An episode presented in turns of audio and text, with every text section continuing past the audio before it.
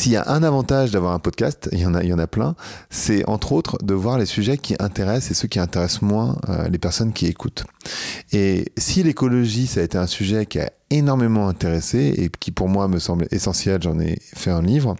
Aujourd'hui, je vois bien que c'est un sujet qui n'intéresse plus personne. Mais par contre, ce que j'observe aussi, c'est que la géopolitique, ça c'est un sujet qui intéresse beaucoup de monde. Et aujourd'hui, on va parler de la géopolitique climatique, la géopolitique de l'écologie justement. Un sujet auquel vous aviez sans doute jamais songé, j'imagine. Vous avez jamais envisagé l'écologie comme une révolution industrielle, l'écologie comme un outil de puissance. Et pourtant, c'est exactement ce qui est en train de se passer entre les grands blocs, c'est-à-dire la Chine, les États-Unis et l'Europe. Et aujourd'hui, j'ai l'immense plaisir de recevoir David Jays, qui est co-auteur d'un livre qui s'appelle La Révolution obligée. Et il écrit avec un géographe qui s'appelle Xavier Desjardins. Et avec David, on va vraiment parler des différents modèles, des limites, de pourquoi depuis les années 70 on n'a pas fait grand-chose.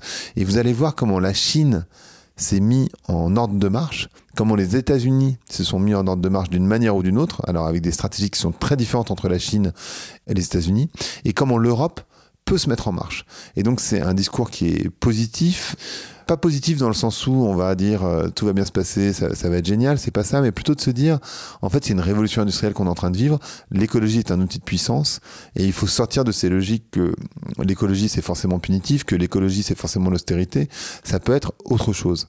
Et je vous invite à écouter cet épisode, je pense que ça va beaucoup vous plaire, ça va vraiment vous intéresser. Je vous laisse l'écouter, allez Vlan, c'est parti.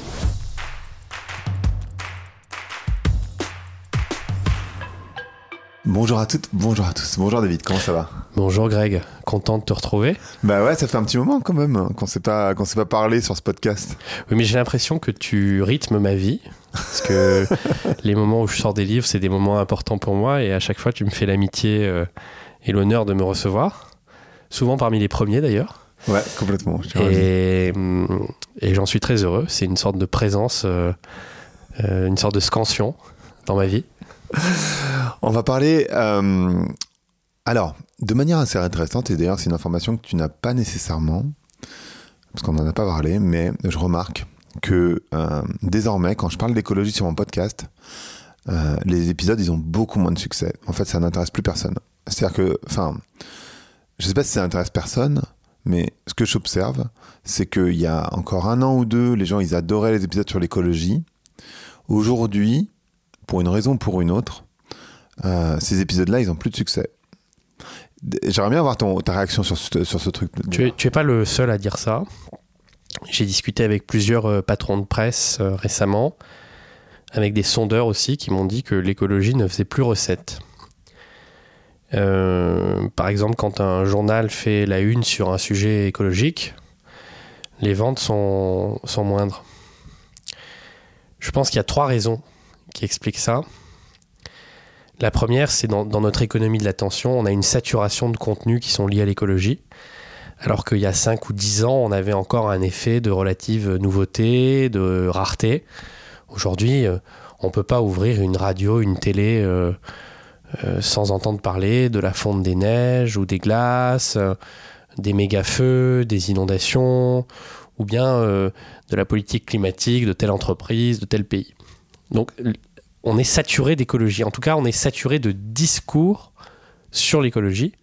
Et, l'un des paradoxes qui ouvre notre livre avec Xavier Desjardins, euh, c'est pourquoi euh, autant de discours et aussi peu d'actes. On y reviendra tout à l'heure. Mais l'inflation des discours fait que les gens, euh, forcément, prêtent moins l'oreille. C'est comme l'inflation monétaire. Quand les prix augmentent, bah, l'argent vaut moins. La deuxième raison, qui est, à mon avis, conjoncturelle elle aussi, c'est que nous sommes dans un moment où les conflits classiques, la guerre en Ukraine, euh, le conflit israélo-palestinien, ont tendance à recouvrir l'actualité. Et les conflits, c'est toujours des sujets chauds. Euh, telle attaque, tel bombardement, tel missile, ça captive les opinions et c'est euh, une temporalité très courte, d'urgence. Les questions écologiques, les questions climatiques, c'est des questions de long terme, euh, complexes, euh, qui nécessitent une connaissance scientifique, Euh, et agir pour sauver la planète ou, sur le climat, c'est prendre des actions maintenant pour dans très longtemps. Donc il n'y a pas cette dimension de, chaleur. Et donc quand il y a une sorte de compétition cognitive entre un conflit chaud, une actu chaude et les questions climatiques, c'est toujours l'actu chaude qui l'emporte. Michel Serres, qui était un philosophe que j'aimais beaucoup, il prenait déjà en 1990 l'exemple du duel au gourdin, un tableau du peintre espagnol Goya où on voit deux personnages s'écorcher, s'affronter très violemment à coups de gourdin. Et ils sont tellement concentrés sur le fait de détruire l'autre qu'ils ne se rendent pas compte qu'ils sont sur, des sables mouvants et qu'ils sont tous les deux en train de, de s'enfoncer. Et c'était une très bonne métaphore, selon Michel Serres, du fait que nous sommes passionnés par nos querelles d'hommes, par nos guerres, par nos conflits, euh, et à être trop absorbés par ces conflits entre les hommes, entre les sociétés, entre les États, nous en oublions que nous sommes en train de détruire notre habitacle, euh, la planète. Une troisième raison, Grégory, si tu me permets, euh, je te permets. qui est plus structurelle et, et, fondamentalement, le livre est une tentative de répondre à ça. C'est que 95% des contenus d'écologie qui sont produits aujourd'hui sont des contenus chiants moralisateur, culpabilisateur, doloriste.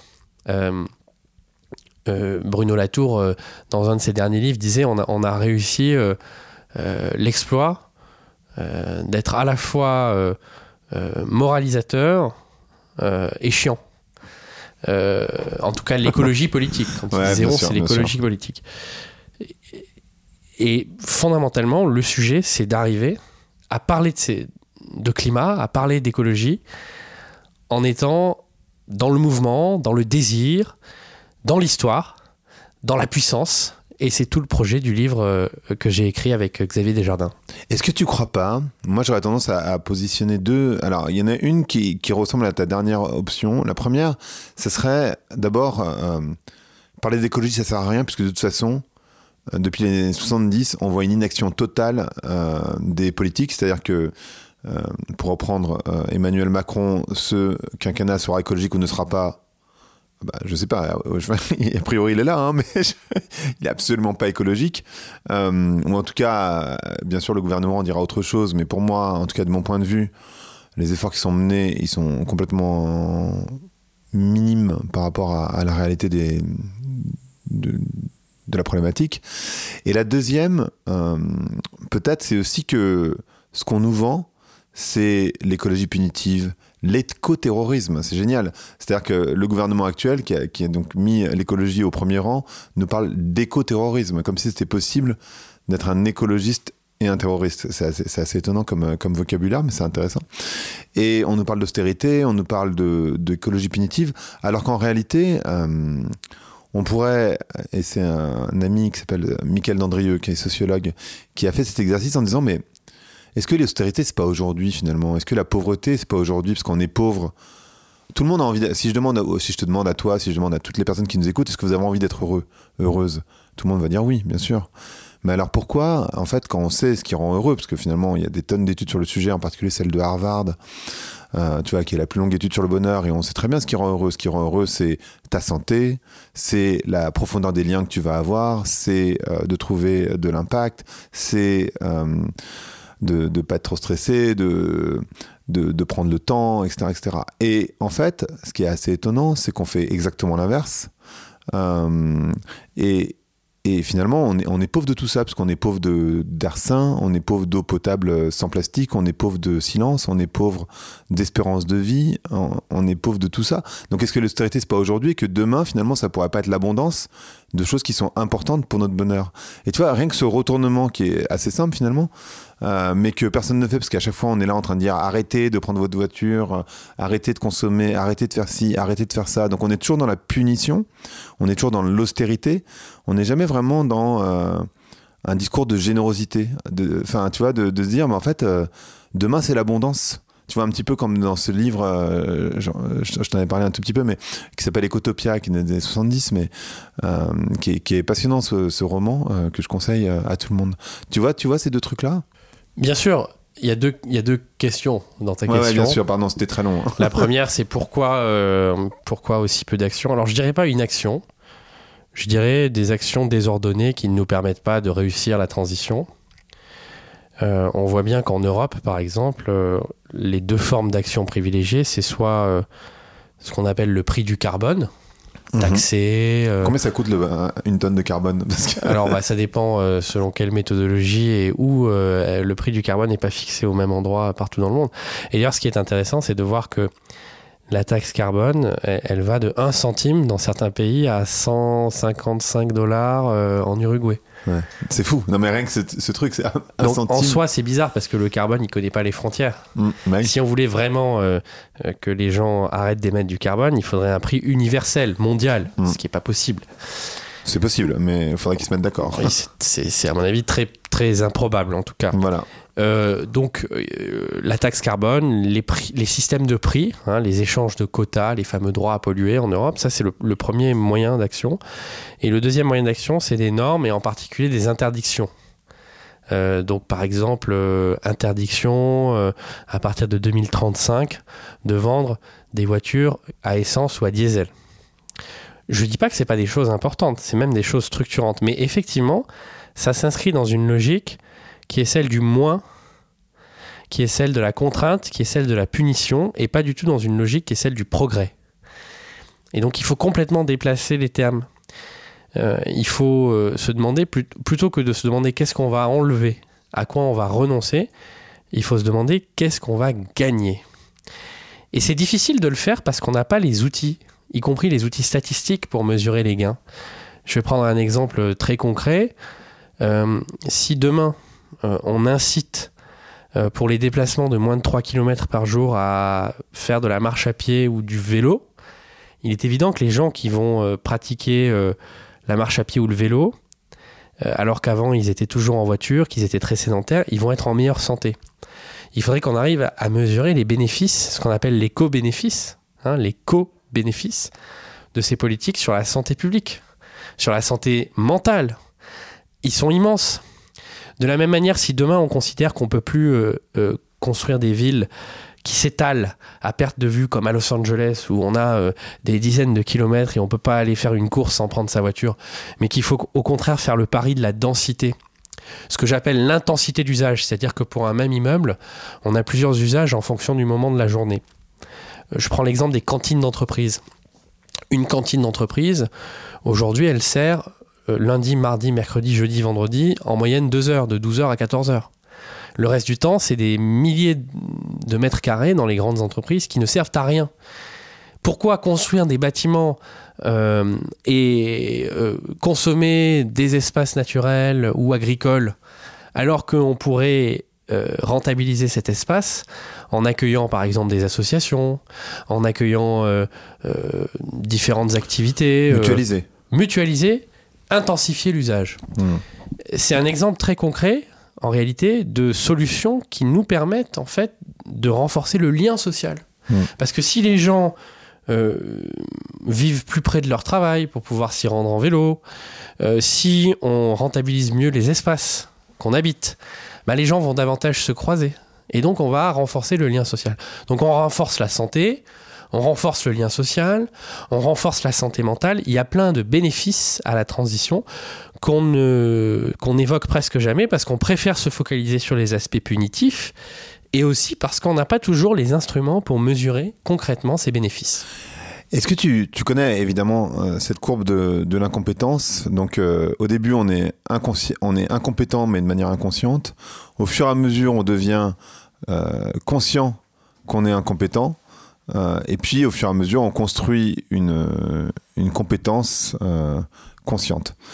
Est-ce que nos politiques ne sont pas incompétents mais inconsciemment?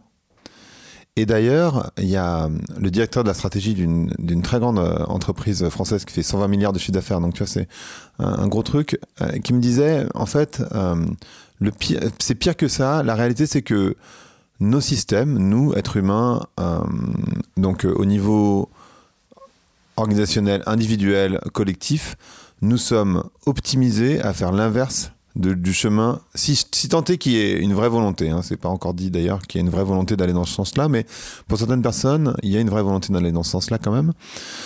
Et ben en fait, on est optimisé pour faire l'inverse.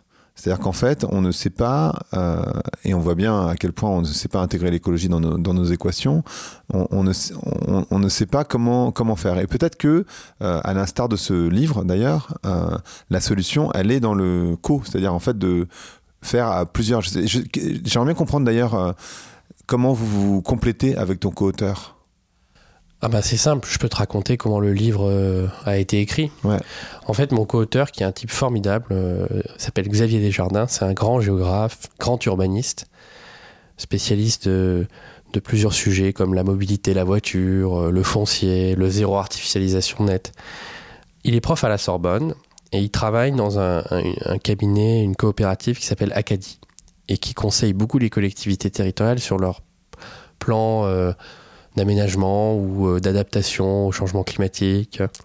Donc il a cette double casquette euh, d'universitaire et, en même temps d'expertise de, de, et de consultant. Euh, et on, s'est retrouvé il y a deux ou trois ans dans un colloque sur le renouveau de la planification et on s'est bien entendu. On a trouvé que nos réflexions avaient beaucoup d'écho.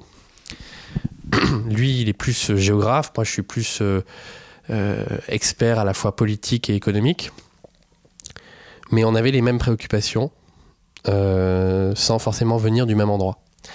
Et on s'est dit, pour approfondir ces réflexions, pourquoi est-ce qu'on ne montrait pas un séminaire euh, où on prend des objets de transition très concrets, comme l'eau, euh, la forêt, la voiture, et ces objets, en réalité, on se demande comment est-ce qu'on construit un chemin de transition.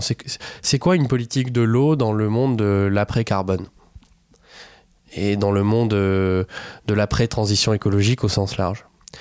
C'est quoi une forêt régénérative qui va pas simplement être utilisée pour la chasse ou pour le prélèvement du bois, mais qui va aussi servir à être un havre de biodiversité ou à séquestrer du carbone? Donc on s'est posé ces questions très concrètes et on a invité dans un séminaire fermé des dirigeants publics, des dirigeants privés et des experts à réfléchir de bonne foi à ces questions.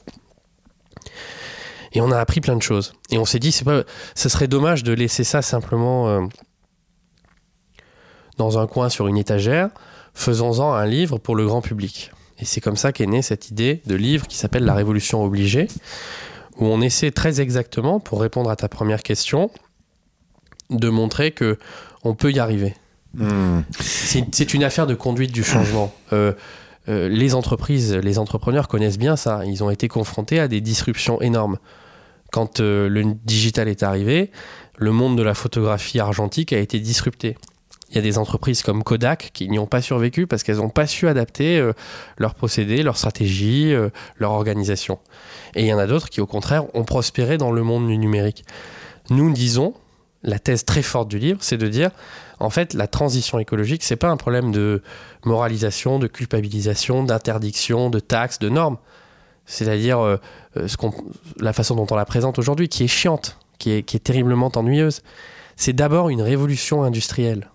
C'est une révolution industrielle aussi importante et peut-être même plus importante que la révolution du charbon et du train au 19e siècle. Et cette révolution industrielle, elle va tout bouleverser. Elle va bouleverser euh, notre organisation sociale, nos transports, notre agriculture, euh, la relation entre le public et le privé. Donc il faut prendre euh, comme point de départ qu'on est dans une révolution industrielle et comment est-ce qu'on arrive à accompagner et à conduire au mieux cette révolution industrielle? Parce que la différence avec le 19e siècle, c'est que cette révolution industrielle, on n'a que 30 ans pour la faire. Parce que la neutralité carbone et même la neutralité euh, écologique doit être atteint pour les années 2050. La révolution du 19e siècle, ça commence à la fin du 18e et ça dure jusqu'en 1920 en réalité. Hein Là, on a 30 ans. Donc c'est une révolution sous contrainte. Et comme on a peu de temps, les pouvoirs publics vont jouer un rôle important, un rôle de stratège, un rôle de planificateur, euh, un rôle d'investisseur aussi.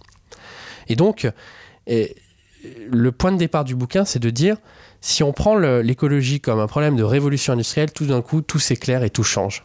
Ça devient hyper enthousiasmant. Parce qu'il y a plein d'innovations. Il y a plein de façons de réinventer euh, le logement. Il y a plein de façons d'imaginer euh, les relations entre les hommes euh, dans une société. Il y a plein de façons de manger différemment. Il y a plein de façons de reconstruire des usines ou de reconstruire une politique minière. Tout ça est passionnant, tout ça est enthousiasmant, mais il faut bien cadrer d'abord ce que c'est que l'écologie comme une révolution industrielle. Hmm. Mais en même temps, il y a et vous en parlez. Donc c'est pas une transition. Ce que tu dis, c'est d'abord c'est une révolution. Oui, c'est pas une transition. D'ailleurs, le mot transition, on l'aime pas beaucoup. Euh, on, est d'accord avec l'historien Jean-Baptiste Fressoz quand il dit que dans le passé, il n'y a pas eu de transition énergétique. Oui, il n'y a euh, jamais de transition. Le charbon n'a pas remplacé euh, le bois. Hein on n'a jamais consommé autant de bois que pour construire les mines de charbon. et le pétrole n'a pas remplacé le charbon. On continue à consommer. On n'a jamais consommé autant de charbon dans le monde que l'année dernière, en 2023. On passe un petit coucou à nos amis chinois. Exactement, et allemands. Mais euh, ce qu'il faut savoir, c'est que donc jusqu'à présent, il n'y a pas eu de transition énergétique. Il y a eu des additions. Là où on a un enjeu majeur, c'est qu'on doit, euh, pour la première fois peut-être dans l'histoire de l'énergie, changer de socle énergétique, c'est-à-dire pas ajouter des couches d'énergie, sortir des, énergies fossiles, donc euh, euh, charbon, pétrole et gaz, pour aller vers un socle énergétique entièrement décarboné, qui s'appuie sur les énergies renouvelables, sur le nucléaire, sur l'électricité euh, décarbonée, et qui fasse plus de part à la sobriété, bien sûr, hein, parce que la meilleure énergie, c'est celle qu'on ne consomme pas. Mais tu vois que l'opération, fondamentalement, est différente. Ce changement de socle énergétique, c'est une révolution industrielle, pour une simple et bonne raison, c'est que l'énergie, c'est le sang de l'économie et c'est le sang des sociétés.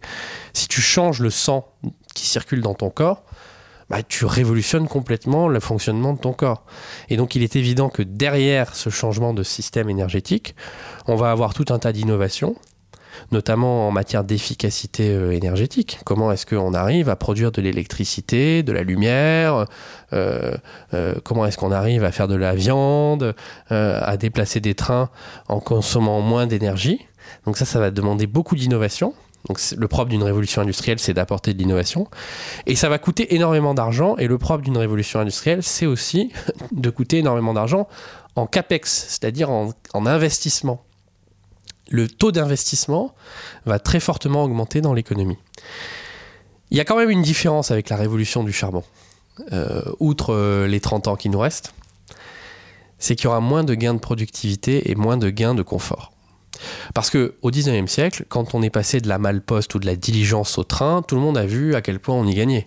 Euh, le train, c'est confortable, ça va dix fois plus vite, on peut lire, c'est un gain de confort extraordinaire. Euh, l'électricité a apporté, on parlait d'ailleurs à l'époque de la fée électricité, ça avait un côté féerique, magique ça a apporté un confort dans la restauration, dans l'hôtellerie, euh, dans la vie des gens qui est absolument incroyable. Là, on entre dans un monde où les voitures euh, diesel essence vont être remplacées par des voitures électriques et idéalement, il faut que ces voitures électriques soient moins lourdes, moins bourrées d'options parce qu'il faut aussi de la sobriété euh, matérielle en plus de la sobriété énergétique. On va entrer dans un monde où l'avion hydrogène, c'est pas du tout garanti qu'on y arrive un jour et si on y arrive un jour, ça sera probablement beaucoup plus cher, ça sera probablement des vols de courte distance, euh, avec moins de passagers. Donc ce que je veux dire, c'est que on va pas avoir des gains de confort matériel au, au, si on reste dans la définition euh, euh, moderne de, du confort matériel. On va plutôt avoir au contraire une perte de confort, une perte de bien-être. Donc c'est une révolution industrielle, mais sans les promesses cornucopiennes de bien-être d'abondance, de croissance et de confort matériel qui étaient celles du 19e siècle. Donc toute la question c'est de se demander comment on compense ou on contrebalance cette légère perte de bien-être, parce que je veux pas non plus être alarmiste, les gens vont pas du jour au lendemain se retrouver dans des cavernes ou à vivre dans des micro-communautés collapsantes. c'est des bêtises. C'est des bêtises qui pourtant se vendent bien en librairie, mais c'est des grosses bêtises. Non, la question c'est comment est-ce qu'on compense cette légère perte de bien-être matériel par des gains de bien-être collectif, comme on en parlait tout à l'heure, en matière de santé, en matière euh, de lien social, en matière de santé mentale, euh, et je pourrais prendre plein d'autres exemples. En fait, en matière de bonheur, en réalité, c'est que moi, je, compare ça, en tout cas dans, mon livre, à, moi, pardon d'y faire référence, mais entre le bien vivre et le bien-être, c'est vrai qu'on va devoir lâcher un petit peu de bien vivre. Peut-être qu'on n'aura pas deux voitures par personne, peut-être qu'on n'aura pas euh, euh, trois télévisions euh, par, maison, peut-être qu'on n'aura pas deux téléphones par personne, etc., etc., etc. Mais sans doute qu'on aura un air plus sain, qu'on sera moins stressé, qu'on vivra plus longtemps, que on pourra boire de l'eau sans plastique à l'intérieur, etc., etc. Enfin, c'est quand même. J'ai connu quelqu'un de très riche, je citerai pas son nom, mais qui disait souvent, il avait de l'humour. Euh, je suis pas heureux, mais je vis bien. Ouais. Et ben, je crois que l'objectif de la révolution obligée, dont on parle dans le livre, c'est exactement l'inverse. C'est peut-être d'être, de vivre un peu moins bien au regard des standards de confort euh, occidentaux, mais d'être beaucoup plus heureux. Hmm. C'est vraiment important parce que je pense que c'est un discours qu'on n'entend pas nécessairement. Euh, alors, quand on réfléchit à, ce que tu décris, moi, j'ai donc tu compares, vous comparez en tout cas les, les modèles américains, chinois euh, et européens. Euh, et j'ai évidemment plein de questions là-dessus. La première chose qui m'a semblé hyper intéressante dans le modèle chinois, euh, c'est que euh, ils envisagent d'abord de devenir l'atelier de l'écologie, alors qu'en fait, euh, pour moi, évidemment, comme ils représentent euh, un peu, enfin même pas à peu près, un tiers de l'impact euh, aujourd'hui, donc c'est-à-dire qu'ils représentent 33% des gaz à effet de serre, l'Europe c'est 7%, je crois de mémoire, ou 7 ou 8%. Donc c'est énorme à, noter quand même qu'il y a énormément d'impacts qui sont déportés, c'est-à-dire que nous, on L'impact de la Chine, c'est aussi pour produire beaucoup de choses que nous on consomme nous-mêmes, hein, bien sûr, donc euh, euh, en Europe. Donc euh, donc c'est un impact déporté, c'est-à-dire que nous on a déporté notre impact en Chine et dans d'autres pays par ailleurs. Mais quand même de se dire comme qu'ils veulent devenir l'atelier de l'écologie, ça m'a semblé fou et en même temps dans leur stratégie, ce que j'ai trouvé intéressant, c'est pas la seule chose, c'est que ils ont intégré l'écologie dans la fierté nationale. Et ça, je trouve ça hyper fort. Parce qu'en fait, en réalité, euh, c'est vraiment par là que ça commence. C'est-à-dire que si tu te dis, euh, l'écologie peut être un élément de notre puissance nationale, si tu te dis que l'écologie, c'est, voilà, demain, euh, nous, on sera les leaders mondiaux du domaine et ça va nous apporter énormément de, de bonnes choses, de manière générale. sont, est-ce que tu peux d'abord nous expliquer un petit peu la stratégie chinoise euh, et comment ils, ils, ils, pensent et comment ils ont déjà mis en place en réalité parce que ça fait très longtemps qu'ils sont dessus parce que c'est on peut on reprocher beaucoup de choses à la Chine mais certainement pas leur capacité à se projeter à long terme. Euh, comment ils ont mis en place parce que c'est vrai que cette stratégie long terme autour de l'écologie. Mais ce qui est terrible avec l'Europe c'est qu'on on pense qu'on est les meilleurs de la classe en écologie. Euh, et on voit la Chine comme juste un gros pollueur. C'est vrai qu'aujourd'hui, la Chine représente une très très grande partie des émissions de gaz à effet de serre, mmh. euh, plus d'un tiers, 50% euh, de la consommation de charbon. Euh, ils ouvrent encore des usines à charbon. Ils ouvrent, ils autorisent à peu près deux centrales à charbon chaque semaine, donc c'est un très gros pollueur. Il y a d'autres problèmes. 45% des cours d'eau sont pollués. L'air est pollué aussi. On parle d'airpocalypse hein, à propos des grandes villes chinoises. Mais c'est très paresseux de s'arrêter là les Chinois sont très conscients euh, de la crise écologique qu'ils traversent et ils ont défini un concept qui s'appelle la civilisation écologique qui existe depuis une quinzaine d'années et qui consiste à dire que la Chine doit connaître une étape de développement après le moment agricole et après le moment industriel et que cette étape de développement c'est l'écologie. Donc ils ont placé très haut l'ambition écologique dans leur logiciel national. Et comme tu le disais tout à l'heure, la force euh, du modèle chinois, c'est d'avoir lié la question écologique à, à, leur projet national. Tout comme ils avaient lié la mondialisation à leur projet national. C'est-à-dire que les Chinois n'ont pas vu la mondialisation comme une opportunité simplement de s'enrichir, mais comme une opportunité de développer la nation chinoise, d'en faire la première puissance économique mondiale et de euh, laver les affronts de la colonisation et des guerres coloniales. Et donc ils ont eu une lecture beaucoup plus stratégique et beaucoup plus intelligente que nous de la mondialisation. Nous en Europe, on s'est dit la mondialisation c'est super, ça va permettre de faire travailler pour pas cher des ouvriers dans des pays à bas salaire pendant qu'en Europe on va concevoir les produits et les services. C'était le fameux slogan euh, entreprise sans usine qu'un dirigeant d'Alcatel, Serge Tchuruk, avait, avait employé. Et le sentiment en Europe des classes moyennes, c'est qu'on s'est fait en papaouter avec la mondialisation. Ah, clairement. Parce que les, re- les salaires ont stagné, euh, les gens ont, ont l'impression d'avoir perdu du pouvoir d'achat. En tout cas, ils n'ont pas gagné au change. Les classes moyennes, j'entends. Ceux qui ont beaucoup de patrimoine, ils ont plutôt gagné au change. Et, et là, on est à un tournant avec l'écologie. C'est-à-dire que pourquoi l'écologie énerve de plus en plus les classes moyennes C'est parce qu'ils ont l'impression que la façon dont elle est pratiquée en Europe, ça va encore les appauvrir. Et C'est pas, c'est pas La mondialisation les a appauvris une première fois, l'écologie va les appauvrir une deuxième fois. Mm. Donc c'est perdant-perdant. La grande différence avec la Chine, c'est que la Chine a compris comment utiliser au mieux la mondialisation en devenant l'atelier du monde, c'est-à-dire en fabriquant euh, des produits euh, pour euh, les Américains et, et les Européens avec euh, des bas salaires. Et là, ils sont en train, depuis euh, quelques années, de comprendre que la question climatique, la question écologique, peut devenir aussi un outil pour renforcer leur puissance. Donc, euh, pendant que nous, on a fait perdant-perdant, les Chinois, ils sont en train de faire gagnant-gagnant. Et c'est sur ça qu'on veut alerter très fortement dans le livre. C'est de dire, arrêtez de penser que les Chinois n'ont aucune stratégie écologique. En 2020, à la tribune de l'Organisation des Nations Unies, le président chinois Xi Jinping a annoncé que la Chine allait atteindre la neutralité carbone en 2060, ce qui est un engagement absolument considérable.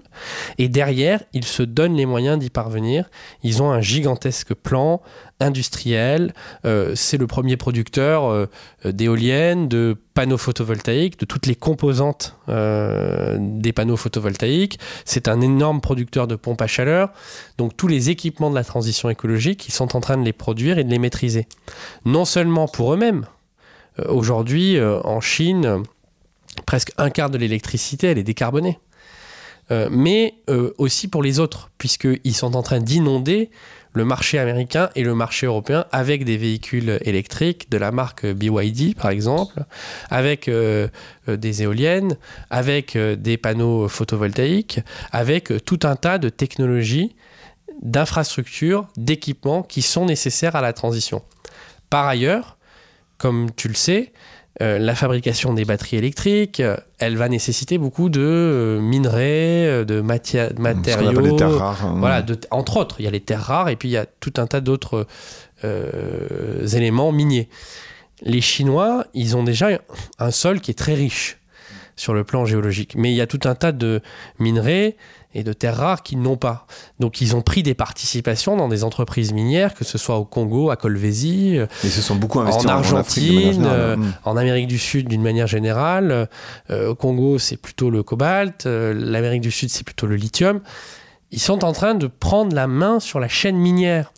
Donc, l'écologie devient pour les Chinois un instrument de renforcement de leur puissance, tout comme la mondialisation avait été un instrument de renforcement de leur puissance. Et c'est là que tu vois le, euh, en quelque sorte le, le piège dans lequel sont tombés les Européens. Les Européens ont perdu au change avec la mondialisation, ils sont en train de perdre au change avec l'écologie, et c'est pour ça que l'écologie ennuie, voire énerve, alors que les Chinois, ils ont gagné avec la mondialisation, et là, ils sont en train de gagner avec l'écologie. Notre livre, pour te, te le faire très courte, en une phrase, c'est d'essayer de voir comment on peut gagner avec l'écologie Ouais, bah, en on va en Europe.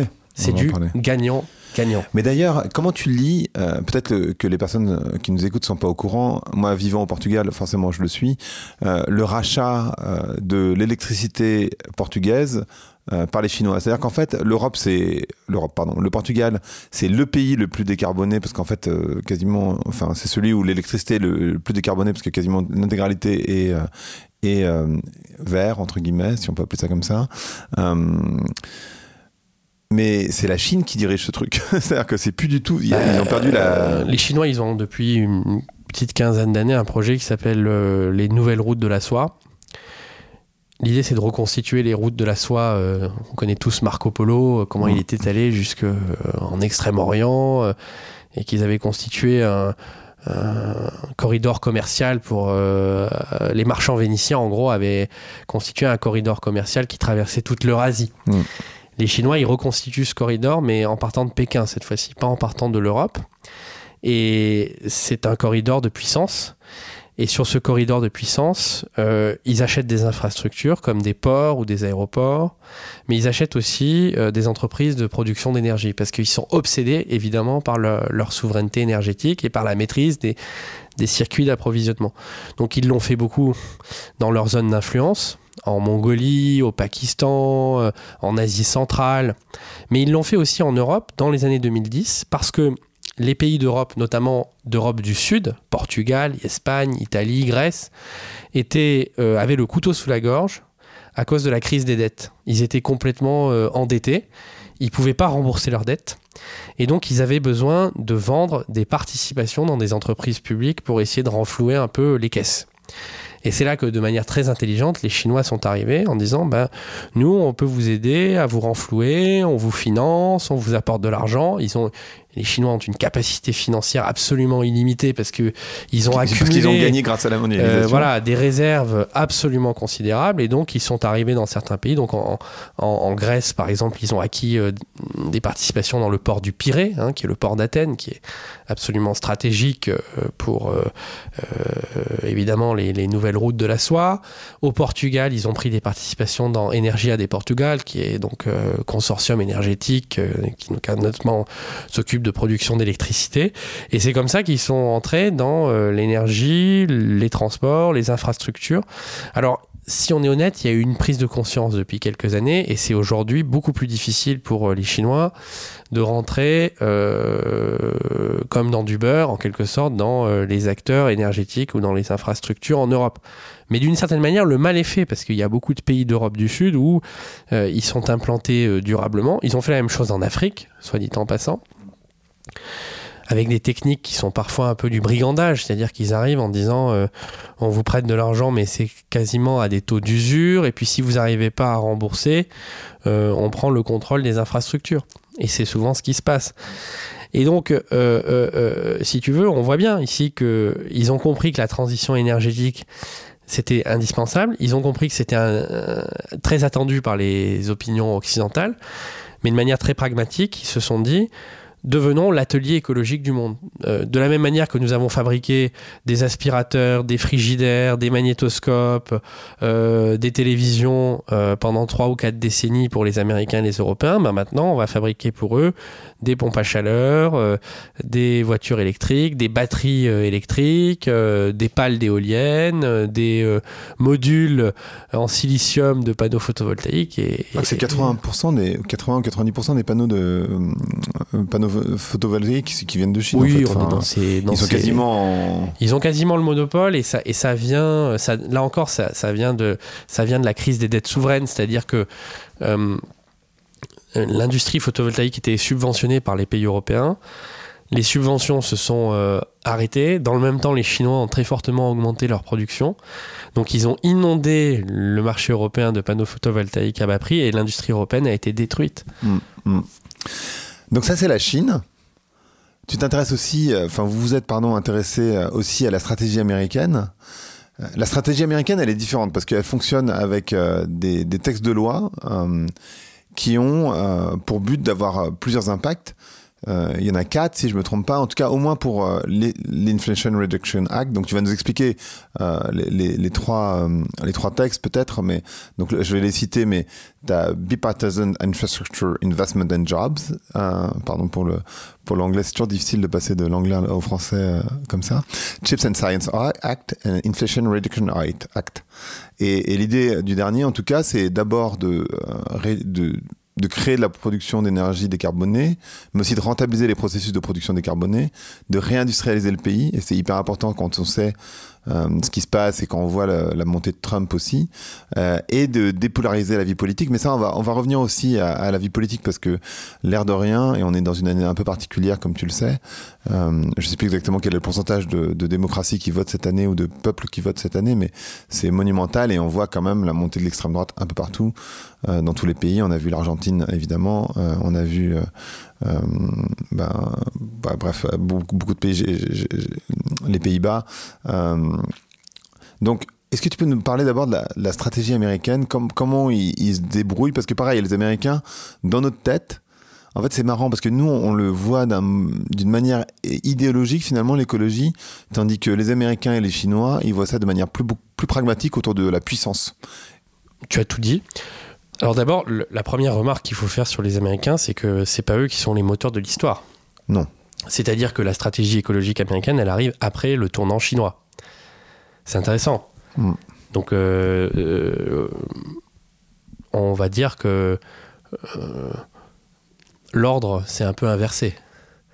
L'histoire s'écrit depuis Pékin et les Américains réagissent. Alors, c'est lié au fait que euh, quand euh, Xi Jinping annonce la neutralité carbone, euh, on est en 2020, en plein Covid. Et à ce moment-là, les États-Unis sont présidés par Trump, qui était un climato-sceptique, dont l'un des premiers faits d'armes, c'était de retirer les États-Unis de l'accord de Paris. Mm. Hein Donc les États-Unis ont perdu beaucoup de temps. Et si Trump est, est réélu en novembre, ce qui est une possibilité, Probabilité même. oui, Plus, alors en tout cas, bon, moi je, je suis pas partie de ceux qui jouent à se faire peur en disant il va être réélu, c'est sûr, mais bon, il y a- non, mais il y a une vraie inconnue sur cette élection, surtout que l'état de santé de Biden n'est pas, à mon avis, euh, excellent. Mais si Trump est réélu, il y a un très grand risque que ce qui a été fait ces quatre dernières années soit défait. Hein Euh, donc, euh, parce que lui, il le voit pas comme un élément de puissance. alors justement, je vais y venir. Mais ce qui est intéressant, c'est que du coup, Biden, quand il est arrivé au pouvoir, avec son équipe, avec des gens très importants comme Jake Sullivan, Brian Dees, ils ont compris que euh, pour intéresser les Américains à l'écologie, il fallait euh, lier ça à la question des classes moyennes et à la question de l'industrie. Et que l'écologie, c'était d'abord une affaire industrielle. C'est-à-dire comment est-ce que on décarbone notre production d'électricité, parce que les Américains, eux aussi, étaient très dépendants euh, des euh, énergies fossiles pour euh, produire leur électricité. Comment euh, on relocalise sur le territoire des, giga- des gigafactories qui font des vélos électriques, des batteries électriques pour les voitures, des pompes à chaleur. Comment est-ce qu'on développe des vecteurs d'énergie nouveaux comme l'hydrogène? Il y a un boom autour de l'hydrogène absolument extraordinaire aux, États-Unis. Et ça, ça crée des millions d'emplois industriels, ça recrée de la prospérité, ça crée des bons salaires. En tout cas, c'est l'idée euh, de Biden. Il a cette formule que je trouve très forte. Il dit quand, quand on me parle climat, je pense emploi. Hein et donc tout le projet en fait euh, américain, c'est de construire une sorte de New New Deal ou de New Deal 2.0 autour de l'écologie. Euh, évidemment, il y a une dimension de confrontation avec la Chine. Parce que euh, euh, dans le plan Inflation Reduction Act, hein, qui est le plus, le, plus- le plus important de ces plans, les subventions qui sont accordées soit aux industriels, soit aux consommateurs, elles sont conditionnées à ce que les choses soient faites aux États-Unis. Vous ne pouvez pas, par exemple, il y a un crédit d'impôt pour acheter des voitures électriques, euh, 7500 dollars de mémoire. Euh, les, ce crédit d'impôt, on ne peut pas le toucher si la voiture qu'on achète n'a pas été assemblée euh, en Amérique du Nord et si la batterie électrique dans la voiture elle-même n'a pas été en grande partie assemblée en Amérique du Nord et si les composants euh, matériaux ou euh, minerais qui ont servi à fabriquer la batterie n'ont pas été prélevés et raffinés dans des pays amis. Dans des pays amis, parce que c'est évident que les États-Unis n'ont pas tout sur place. Mais il faut que les pays soient liés par des traités de libre-échange. Donc ils utilisent la politique commerciale et la politique industrielle comme un moyen de réussir euh, la transition écologique. Ensuite, ce qui est tout à fait astucieux dans le plan américain, c'est de dire on va euh, donner encore plus d'argent aux zones qui sont sinistrées par la désindustrialisation. Donc toutes les subventions, elles sont majorées de 10% dans euh, des États américains, souvent républicains, qui ont été très fortement désindustrialisés. Et donc en ce moment, on voit un boom de ces communautés industrielles qui étaient depuis 30 ans dans la déprime. Cleveland, Columbus, Detroit. euh, Detroit, Tulsa dans l'Oklahoma, qui étaient euh, franchement moroses, euh, qui sont souvent acquises aux républicains. Et là, on voit que grâce à l'hydrogène, grâce aux énergies renouvelables, grâce aux pompes à chaleur, grâce euh, aux bus électriques, grâce aux batteries électriques, grâce aux, aux infrastructures euh, ferroviaires, eh ben, ces euh, communautés retrouvent euh, de la vigueur, on recrée des emplois. Alors, est-ce que ça sera suffisant? Je suis pas sûr. Je suis pas complètement optimiste parce que je vois que dans les sondages d'opinion, Biden n'est pas du tout crédité de ses succès. Mais c'était évidemment la bonne chose à faire et la meilleure politique à conduire. Alors on va arriver à l'Europe, on va pas non plus se... On va, on- va pas se, se fouetter le dos en se disant que l'Europe on est nul, on est nul et que euh, les États-Unis et la Chine Non, parce que ça serait pas vrai. parce que ce serait pas vrai. Euh, Aujourd'hui, on en est où? Alors déjà, enfin, il y a plusieurs choses. D'abord, est-ce que ça doit se jouer au niveau de l'Europe? Ou est-ce que ça doit se jouer au niveau même pas national mais local? Euh, J'ai reçu Arthur Keller qui disait, lui, il croit pas du tout évidemment euh, dans le survivalisme, mais il dit finalement, ça va pas forcément jouer au niveau des pays non plus, ça va jouer au niveau de régions ou de, zones de euh, environ un million, deux millions de personnes. Ça peut pas se jouer à un niveau inférieur à ça, mais mais mais ça va pas forcément jouer au niveau national. Donc, est-ce que vraiment l'Europe c'est le bon niveau? La deuxième chose, c'est est-ce que l'Europe c'est le bon niveau quand on voit la montée de l'extrême droite qui sont tous climato-sceptiques euh, en Europe, donc euh, un peu partout. On l'a vu en Italie, en Autriche, en Suisse, euh, aux Pays-Bas, euh, en, Pol en, mince, comment il s'appelle Orban, c'est euh, Hongrie. et c'est, on le voit évidemment en Suède monter, en France, c'est évident que voilà, c'est monté très fort. Je sais pas s'ils prendront le pouvoir en 2027. C'est pareil de manière assez probable aussi. On verra bien comment ça se passe. Com comment on peut aller dans le sens de l'écologie au niveau européen quand euh, au pouvoir, et on va voir comment évoluent les élections européennes cette année, mais euh, on va avoir beaucoup de climato-sceptiques au final. Bon, d'abord, l'Europe, c'est le continent qui a le plus fait. Donc, il ne faut pas non plus tomber dans l'autoflagellation. Entre 1990 et, et 2020, les émissions de gaz à effet de serre en Europe ont baissé de 25%, un quart, en 30 ans. Pour se donner une idée de la marche à gravir, il faudrait que d'ici 2030, c'est-à-dire euh, dans 7 ans maintenant, hein, euh, les émissions baissent à nouveau de 25%. Donc, euh, il faut faire autant en moins de 7 ans qu'on l'a fait en plus de 30 ans. Sachant qu'en plus, le carbone, c'est une manière de le calculer parce que c'est pas qu'un problème de carbone, c'est pas qu'un problème de carbone. Il n'y a pas qu'un problème de carbone. Là, je parle en carbone parce que c'est Ouais, plus facile sûr, à plus quantifier, facile à mais. Mm. il y a aussi des objectifs en matière de biodiversité, d'eau, de sol, euh, Social. voilà, les différents cycles euh, biogéophysiques, chimiques. Euh, mais ça donne une idée de l'ampleur de la, de la marche à gravir. Qu'est-ce qu'elle fait l'Europe? Aujourd'hui, l'Europe, elle, elle ne fait que ce qu'elle sait faire, c'est-à-dire des normes. Donc on a euh, toute une ribambelle de textes qui a été adoptée dans le cadre d'une démarche qui s'appelle le Green Deal ou le Pacte Vert que personne ne connaît. hein. Quand on, regarde les sondages, euh, est-ce que vous connaissez le Green Deal ou le Pacte Vert? Dans la jeune génération, 0%. Hein, donc c'est dire à quel point on est sur le, défi du siècle, on est sur le, le sujet le plus important de notre époque et personne ne connaît euh, ce que fait l'Europe sur ce sujet. Euh, donc on a un vrai sujet euh, de ce point de vue-là d'appropriation. Et au-delà de ça, l'Europe, qu'est-ce qu'elle fait? Elle fait des réglementations. Donc par exemple, elle va nous dire, euh, voilà la proportion de carburant bio, enfin durable qu'il faut Ouais. pour l'aviation. Voilà la part des sols qui doivent euh, conserver de la biodiversité ou rester des terres agricoles. Euh, elle va nous dire, euh, voilà la part des phytosanitaires d'ici 20 ou 30 ans dans l'agriculture. Donc c'est des normes. Et puis elle fait des taxes ou des, ou des hum, systèmes qui sont basés sur les prix du carbone. Par Mhm. exemple, les, les droits à, à polluer.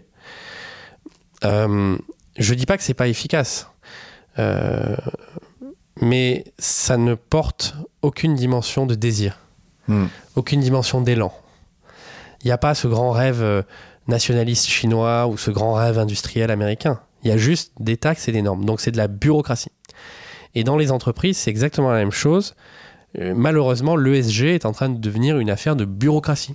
Mm. Il y a un texte très important dans la vie des entreprises qui entre en vigueur, qui est en vigueur là depuis le 1er janvier et qui sera pleinement en vigueur à partir de 2025, qui est le CSRD, Corporate Sustainability Reporting Directive. C'est un texte qui euh, augmente l'exigence de reporting extra-financier, Ouais, euh, voilà, avec des seuils, euh, 50 Qui est millions quasiment ingérable pour Et une c'est boîte, un euh, cauchemar absolument euh, infernal pour toutes les entreprises qui ne sont pas des entreprises du CAC 40. Si vous Voilà, êtes c'est une, une PME ou une ETI, c'est un cauchemar. C'est. Euh, parce qu'il faut, en- ça va faire la fortune des cabinets d'audit. Euh, type euh, Mazars Ils seront ravis. euh, ou bien des agences de notation environnementale, parce que évidemment là, euh, toute la bureaucratie, euh, euh, dès qu'il y a de la complexité et dès qu'il y a de la bureaucratie, il y a évidemment des rentes de complexité et des gens qui en vivent. Donc euh, de la même manière qu'il y a des gens qui vivent de la complexité juridique, il y a des gens qui vivent de la complexité fiscale, ben là il y a des gens qui vont vivre de la complexité ESG. Mais déjà, il y a un problème parce que ESG, ça devrait pas être associé à de la complexité. Et, toute l'énergie qu'on va dépenser à faire de la norme, à remplir des formulaires, à euh, faire signer des NDA, euh, à identifier des fournisseurs, à euh, essayer de mesurer au milligramme près les flux de carbone dans des entreprises, est-ce qu'on pourrait pas mieux l'utiliser à repenser les modèles d'affaires comme le propose par exemple Fabrice Bonifay C'est-à-dire à avoir des entreprises qui soient euh, toujours performantes, parce que le cœur d'une entreprise c'est la performance économique, mais qui pour atteindre cette performance consomment moins de matière, moins d'énergie, moins d'eau, bref, respectent les limites planétaires. Et ça c'est pas une histoire de reporting ou de bureaucratie, c'est une histoire de stratégie. Euh, Aujourd'hui, on fait de la bureaucratie alors qu'il faudrait faire de la stratégie. Et c'est pas impossible d'avoir des boîtes qui marchent très bien tout en étant sobres. Je vais prendre un exemple. Euh, la distribution d'eau. Aujourd'hui, j'ai un opérateur euh, qui me facture l'eau que je consomme chez moi. Il me facture de manière volumétrique, c'est-à-dire que plus j'ai consommé de mètres cubes d'eau dans le mois, plus la facture va être élevée. Demain, si on voulait vraiment être vertueux, cet opérateur, il pourrait continuer à gagner de l'argent, mais différemment. Déjà, il pourrait me proposer de faire un audit de toute ma robinetterie et de toutes mes installations et de m'installer à la place des robinets tels qu'ils existent, euh, des euh, euh, robinets beaucoup plus économes en eau. Il pourrait me facturer cette installation. Donc ça serait un- un- une première source de revenus. La deuxième source de revenus, c'est que si dans l'année 1, j'ai consommé 100 mètres cubes d'eau, et que dans l'année 2, je n'ai consommé que 80 mètres cubes d'eau grâce aux installations que mon opérateur a fait, il peut me faire une facture de 90 euros au lieu de 80 euh, si on calcule juste au mètre cube, puisque c'est 1 euro pour un mètre cube, hein, dans le- l'exemple que je prends. Donc il se rémunère sur le, sur le fait qu'il m'a fait faire des économies. Donc c'est du gagnant-gagnant. Pourquoi? Parce que le consommateur, il paye 90 euros au lieu de payer 100 euros. L'opérateur, il s'est rémunéré sur la- le changement euh, Sur l'installation. de la robinetterie, l'installation. Et maintenant, il se rémunère sur le fait qu'il arrive à faire faire des économies grâce à une politique euh, de sobriété. Je vais prendre un autre exemple pour te montrer que c'est pas juste isolé à l'eau. Les autoroutes.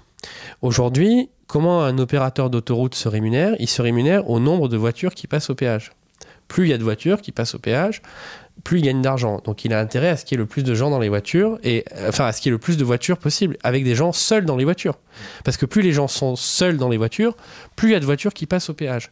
Moi j'ai toujours trouvé dingue qu'on n'ait pas des tarifs différenciés en fonction de autosolisme ou autopartage. C'est-à-dire que s'il y a quatre personnes qui sont quatre salariés d'une même entreprise qui partagent une voiture pour aller sur leur lieu de travail et qui empruntent un tronçon d'autoroute, bah, le péage devrait presque être euh, divisé par quatre euh, pour récompenser ce comportement vertueux.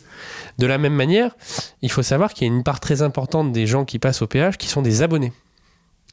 Pourquoi est-ce que euh, on, ne couple pas l'abonnement au péage autoroutier à un abonnement obligatoire euh, au TER euh, ou au, au transport en commun dans l'agglomération où on habite Ça inciterait au fond les usagers de ces autoroutes à prendre les transports en commun pour les courtes distances, pour lesquelles il existe des moyens alternatifs. Donc tu vois, ce qui est formidable, c'est que on a plein d'opportunités pour réinventer les modèles d'affaires, mais on est en train de se planter en Europe parce que on se focalise que sur la bureaucratie, sur la compliance et sur la norme. Numéro 1. Et numéro 2, on se focalise que sur des, débats ultra idéologiques qui, moi, me saoulent profondément sur croissance, décroissance. Moi, je suis accroissant. Je m'en fous de savoir si on fait de la croissance ou de la décroissance. Ce qui compte, c'est de construire la prospérité. Mais le sujet, c'est pas de dire la décroissance, la décroissance. Le sujet, c'est de prendre secteur par secteur et entreprise par entreprise les business models et d'essayer de regarder concrètement comment est-ce qu'on peut continuer à être profitable, à payer les salariés, euh, à se développer, tout en étant dans les limites planétaires et tout en étant aussi impeccable sur le plan euh, de la cohésion sociale. Et ça, c'est enthousiasmant, parce qu'il y a tout un travail d'imagination, de créativité, qui consiste pas juste à passer entre les gouttes, mais qui consiste à réinventer l'économie euh, au niveau le plus micro. C'est beaucoup plus intéressant que de faire des TEDx euh, à n'en plus finir sur la décroissance. Et comment, enfin, à quel niveau ça se joue? Parce qu'en fait, je t'ai posé cette question, tu disais, enfin, dans, dans l'ouvrage en tout cas, c'est très clair que ça se joue au niveau européen. Mais moi, je me pose vraiment cette question. Je me dis, est-ce que vraiment ça doit jouer au niveau européen? Je crois pas que ça soit, euh, ça se joue à un niveau. euh, ce qu'on montre dans le livre, c'est qu'il y, y a, plein de niveaux et que tout doit s'interconnecter. Il y a une proposition très forte dans le livre qu'on fait euh, et qui illustre bien que ça se joue à tous les niveaux. C'est le pass climat. Qu'est-ce que c'est que le pass climat C'est une proposition absolument euh, majeure. Aujourd'hui, je veux changer euh, ma voiture euh, et acheter une voiture électrique, j'ai une prime à la conversion et un bonus écologique. Je veux euh, faire isoler mon logement, j'ai ma prime rénov. je veux acheter une pompe à chaleur, j'ai une subvention pour acheter une pompe à chaleur. On a 50 guichets 50 dispositifs, on est obligé de demander des devis dans tous les sens, on n'y comprend rien, c'est très complexe. toutes les arnaques qui sont liées par ailleurs. Et ça coûte des dizaines de milliers d'euros et il y a beaucoup d'arnaques. Nous, on propose la création d'un pass climat, c'est-à-dire concrètement, aujourd'hui, pour les auditeurs qui sont salariés, euh, moi, je suis salarié d'une entreprise, j'ai euh, des tickets restaurants, des chèques déjeuner, des chèques vacances, des avantages mobilité. Et eh ben, il y a des boîtes comme Swile qui se présentent comme une sorte de compte bancaire sur, la, sur laquelle il y a tous les, avantages. Ben, moi, nous, ce qu'on dit, c'est qu'au niveau européen, il faudrait qu'on crée un pass climat où on centraliserait en fait tous les, toutes les questions pour chacun liées à la transition. Donc euh, changer les fenêtres, isoler le logement, acheter une voiture électrique, acheter un vélo électrique, un abonnement au transport en commun. Et comment est-ce qu'on payerait la base de ça? On le payerait grâce à une taxe sur les très hauts patrimoines qui serait prélevée en une fois au niveau européen. C'est ce qu'a proposé Jean Pisani-Ferry dans son rapport. Mais là où... Euh, Donc taxer les riches, oui, mais pas que. Mais là où euh, ça me permet de répondre à ta question, là où ça me permet de répondre à ta question sur euh, le bon niveau, c'est que ce compte de l'écologie Hein, mon espace écologie, ça pourrait s'appeler. Hein, comme on a, mon on a aujourd'hui euh, mesimpôts.gouv.fr, hein, mes impôts, ça s'appelle, non, c'est ça? Ou mon espace fiscal, Mais pourquoi on n'aurait pas monécologie.gouv.fr ou mon, espace écologique? Là où c'est la proposition est intéressante, c'est que c'est pas juste l'Europe. L'Europe, elle pourrait mettre la mise de jeu pour changer euh, euh, le gros matériel, pour changer la voiture, pour euh, isoler le logement. Mais ensuite, la France, l'Espagne, la Pologne, le Portugal, en fonction de leurs priorités, ils complètent. Et ensuite, Nantes, Montpellier, Paris, Alençon, en fonction de leurs priorités, ils complètent. Si Nantes, par exemple, veut promouvoir le vélo parce qu'il y a trop de voitures dans l'agglomération, ils ont qu'à rajouter une brique abonnement leasing vélo électrique pour tous les Nantais de plus de 18 ans. Ok Les branches professionnelles, la métallurgie, l'agriculture, etc., elles complètent.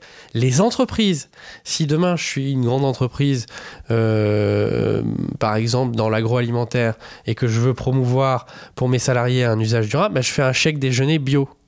En plus du chèque déjeuner, qui j'augmente le, montant du chèque déjeuner à mmh. condition que ça soit du bio. Et eh ben je complète. Et tout ça, ça se passe au même endroit. Et donc tu vois que de la vie de l'individu, c'est-à-dire vraiment du dernier kilomètre, jusqu'à l'Europe où on fixe des objectifs de long terme pour faire face à la Chine et aux États-Unis, tout ça s'emboîte et tout ça se complète. Et là, on réinvente un contrat social autour de l'écologie. Hmm. Le, sujet il est passionnant, c'est dommage parce que je sais que tu dois partir, donc je ne vais, pas te retenir euh, trop longtemps. Je voudrais juste euh, que tu nous expliques, parce que vous avez créé des boussoles euh, pour le modèle chinois, le modèle américain, à quoi ça pourrait ressembler la boussole écologique du modèle européen? Alors, il faut d'abord expliquer ce que c'est que la boussole écologique. C'est que, comme on l'a dit, pour les auditeurs et les auditrices qui ont bien écouté, euh, pour que l'écologie ça marche, il faut que ça rentre dans un projet de société. Et une boussole, euh, il y a quatre branches. Il y a le projet collectif, il y a le mode de gouvernance, c'est-à-dire comment on s'organise dans la société, il y a l'économie politique, c'est-à-dire en gros euh, comment euh, l'économie est organisée, et puis il y a les, relations internationales. Donc pour la Chine, le projet de société, c'est la civilisation écologique, c'est-à-dire en mmh. gros dire l'écologie, c'est une nouvelle étape de la construction nationale de la Chine. Le mode de gouvernance, c'est un totalitarisme vert parce que euh, on n'a pas eu le temps d'en parler. Non. Mais euh, le crédit social va devenir un crédit environnemental. C'est-à-dire mm. qu'en gros, les boîtes qui polluent trop, elles n'ont plus accès au crédit, elles sont mises au banc, et les individus, pareil. Donc ça sert à fliquer encore plus les gens. L'économie politique, c'est l'atelier du monde. C'est-à-dire, en gros, hier, on fabriquait les réfrigérateurs, les télés. Maintenant, on va fabriquer les éoliennes et les pompes à chaleur. Et puis, euh, la géopolitique, c'est les nouvelles routes de la soie. Bon. L'Europe, c'est quoi? Eh bien, l'Europe, nous, on propose un nouvel État-providence, parce que c'est l'État-providence qui est au cœur hein, du projet européen, c'est-à-dire euh, l'idée qu'on s'assure contre les risques. Il y avait un État-providence sur le social, sur les retraites, sur le chômage, etc. Avec le pass climat dont j'ai parlé à l'instant, on peut inventer un État social écologique. Donc ça, c'est le projet européen. Hein, nous, on n'est pas dans la civilisation écologique chinoise, on n'est pas dans le messianisme industriel américain, on est dans l'état-providence social écologique. Ensuite, le modèle de gouvernance, là, c'est intéressant aussi. C'est pas un totalitarisme, c'est pas un mode vertical, et c'est pour ça que le pacte vert de l'Europe aujourd'hui ne marche pas. Ça doit être une écologie du contrat, c'est-à-dire une écologie qui part des besoins et des problèmes des gens ou des entreprises et qui doit s'adapter à la diversité des pays, des territoires, des secteurs. Par exemple, on a des longues pages dans le livre sur comment réussir la transition de l'agriculture. C'est évident qu'on ne va pas réussir la transition de l'agriculture juste avec des normes en disant euh, voilà où doit être l'élevage dans 10 ans ou dans 20 ans. On y arrivera si chaque acteur prend sa part et s'organise différemment. Et si on arrive à répartir et à lisser les pertes on n'a pas le temps de développer, mais c'est un sujet en soi. Ça mériterait mmh. presque une, émission entière, hein, la transition de l'agriculture. Troisième euh, dimension, l'économie politique. Ben, nous, on dit il faut à la fois un choc industriel, comme en Chine et aux États-Unis, parce que sinon l'industrie européenne va continuer à être détruite. Mmh. Mais il faut aussi soutenir les, les, classes moyennes et les consommateurs. Et ça, c'est le passe climat dont je parlais tout à l'heure. Et puis la dernière dimension, c'est la géopolitique. Longtemps, l'Europe, elle a cru qu'elle devait donner des leçons à la terre entière et qu'elle avait une supériorité morale. Ce temps-là a été révolu. Euh, les pays du Sud sont désormais exaspérés par ce côté donneur de leçons. Euh, donc l'Europe, il faut qu'elle se conçoive comme un espace réaliste, euh, qui est en but à des adversités, qui a ses ennemis. la Russie en veut à l'Ukraine, mais elle en veut plus globalement à l'Europe. Et donc il faut assumer que l'Europe, c'est un espace parmi d'autres qui est en but à ses adversités. Mais elle a quand même, malgré tout, et c'est pour ça qu'on parle de concilier le réalisme avec l'universalisme, elle a aussi l'ambition d'aider les pays du Sud à réaliser leur propre euh, trajectoire de développement écologique, parce que ni la Chine ni les États-Unis ne font preuve de cette solidarité. Parfait. Très clair. C'est con parce que c'est vrai que ça aurait pu durer beaucoup plus longtemps cet épisode. en vrai. Euh, c'est pour donner envie aux auditeurs et aux auditrices de, de, lire le livre. Exactement, c'est un, gros teaser. Euh, ce podcast s'appelle Vlan, donc je voudrais savoir à quoi tu veux ouvrir et où claquer la porte. Bah, je veux euh, claquer la porte à tous les vents mauvais, justement, tous les populismes, tous les euh, les mauvaises énergies. Aujourd'hui, en Europe, il y a trop de mauvaises passions. Et, les deux mauvaises passions principales, c'est d'un côté l'aigreur. On parlait tout à l'heure de ceux qui ont l'impression qu'ils perdent qui sont les perdants, les perdants de la mondialisation, les perdants de l'écologie. Mais il y a aussi trop de culpabilité on a colonisé, on a fait mal, etc. Moi, je pense qu'il faut sortir de ces deux attitudes. Il faut sortir de la culpabilité, il faut sortir de l'aigreur, et il faut retrouver un esprit de conquête. Il n'y a que l'écologie qui redonnera à l'Europe ses lettres de noblesse et son esprit de conquête. Mmh, parfait. Merci beaucoup, David. Merci d'avoir écouté Vlan. Si vous avez aimé l'émission, n'hésitez pas à mettre des étoiles sur vos plateformes de podcast préférées. Vous pouvez aussi partager l'épisode sur vos réseaux sociaux, Instagram Stories, Facebook, LinkedIn, où vous voulez. Je suis Grégory Pouy. Vous pouvez me retrouver sur l'intégralité des plateformes sous le nom Greg from Paris. Si vous avez des idées pour des invités, si vous avez des commentaires, n'hésitez surtout pas à m'envoyer un message. Allez, merci et à bientôt